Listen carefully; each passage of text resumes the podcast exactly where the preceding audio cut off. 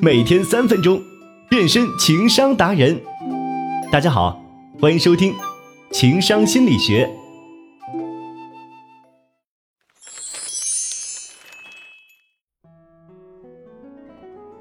有句话说，女人对男人最大的抱怨之一，就是在他说话时，另一半不肯耐心的倾听。正因为如此，也才有了另一句乍一听有些夸张的话。那就是给女人买一百个包包，不一定比得上好好听她说一次话。如果你在生活中用心留意，你就会发现，女人似乎总在喋喋不休，男人好像永远充耳不闻，最多随口给几个建议，敷衍了事。这样的关系怎么能好呢？你们看，在前一段时间的热播剧《三十而已》中，不就有这么一对 CP 吗？丈夫陈宇是一个不爱沟通、不懂倾听的钢铁直男。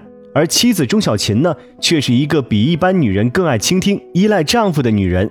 所以在他们家的饭桌上，说话的永远似乎都是钟小琴，而陈宇永远只是沉默或者嗯嗯两声的回应。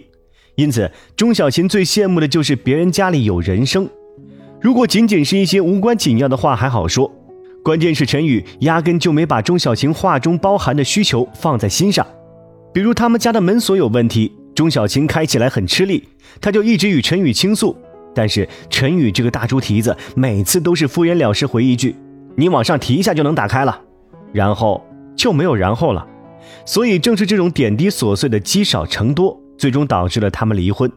那么话说回来，男人为什么不愿认真的听女人讲话呢？首先，男人不知道女人需要倾诉，或者说男人的倾听对女人有多重要。从生理上来讲。由于女性杏仁体的情绪激励区域部位的活性要比男性强得多，在面对压力和困难时，女性也会更多的通过与人聊天来释放，以求获得安慰和支持。所以，生理结构决定了女人天生就喜欢倾诉。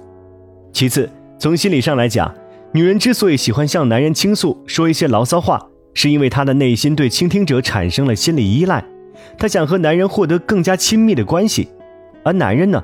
思维比较理性，神经比较大条，情感上没有女人那么细腻敏感，还总爱按照自己理解的方式行事，因此他们对女人说的话不太理解，也不愿往心里去，所以才导致了各种矛盾的出现，以至于最后分道扬镳。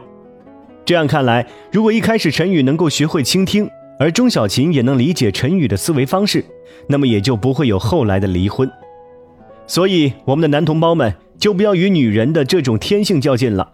下次遇到女人向我们倾诉和唠叨的问题，大可以放轻松些，拿出你绅士风度，放下手上的游戏，关掉面前的电脑，认真看着他，好好听他说，然后给予必要且及时的回应和支持。而对于咱们的女同胞们，我这里也要温馨提示一下，咱倾诉的时候，还是尽量只说自己工作或生活上遇到的问题，千万不要含沙射影对男人进行指责。因为对于死要面子的男人们来说，还是很看重你的评价的。